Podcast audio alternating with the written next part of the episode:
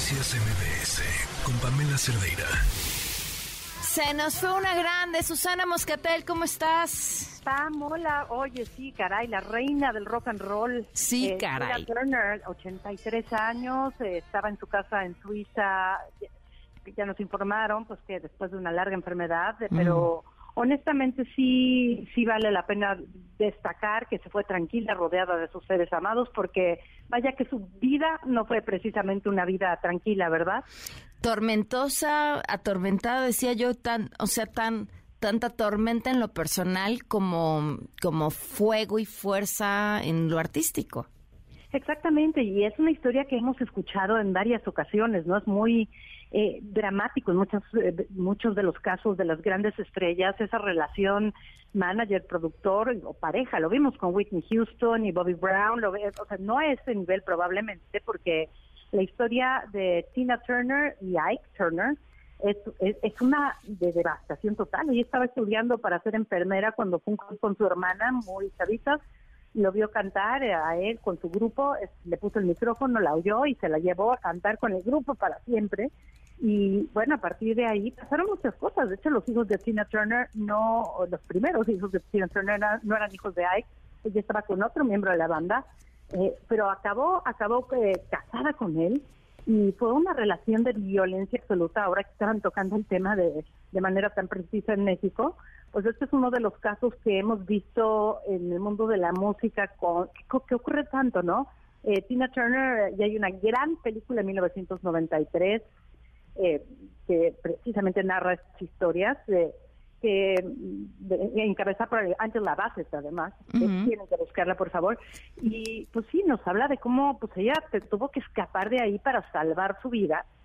Y bueno, luego viene la siguiente parte de la historia, ¿verdad? Porque para allá ya la conocía el mundo entero como pues una de las grandes del rhythm and blues. eh, hasta una época tuvo pues en la era del disco.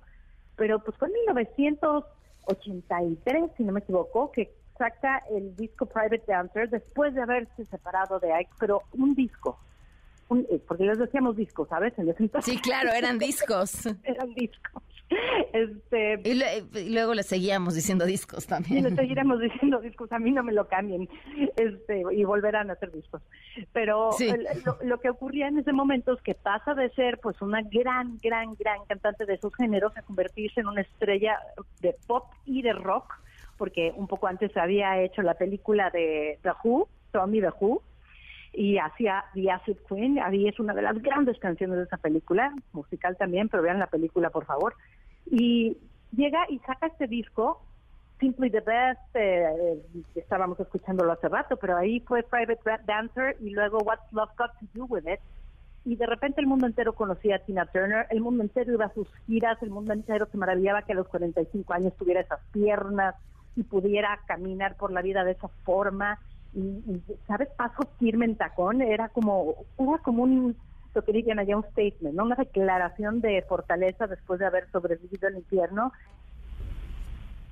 Susana. Entre musical. Ah, Ajá, perdón, es que te perdimos un segundito. Decías después de haber sobrevivido el infierno.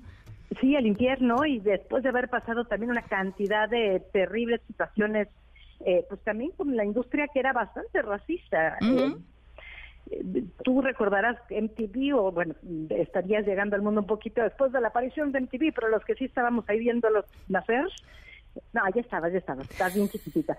Pero no te vas a acordar que no tenían ni un solo artista negro hasta que llegó Michael Jackson y enseguida después del Tina Turner. Ok. Entonces, eh, ya era todo un tema, ¿eh? ¿No? Ponían artistas negros en MTV.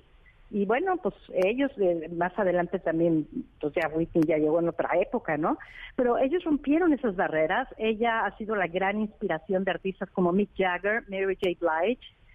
Y francamente, después de haber pasado por todos esos maravillosos géneros musicales, pues yo creo que la tendríamos que definir es el género de la auténtica empoderación, ¿no? Porque ella solita lo hizo, nadie la empoderó como les gusta decir. Ella solita y sacó adelante una carrera, una trayectoria, una familia y una vida muy venturosa después de haber sufrido pues abusos eh, inexplicables. Qué gran recorrido por la vida de Tina Turner nos acabas de hacer, como solo tú podrías haberlo hecho, Susana, con recomendaciones además para que nos las echemos el resto de la semana y, y tengamos su música y su vida presentes. Muchísimas gracias. Gracias a ti, Pam. Busquen la música también del musical de Tina Turner, que está espectacular, se llama así Tina. Ok. Y busquen la película, porque viene del libro I, Tina, y es What's Love Got to Do With It. Así que no se lo pueden perder. Un abrazo, Susana. Muchas gracias. Gracias, Pam. Abrazo grande. Noticias MBS con Pamela Cerdeira.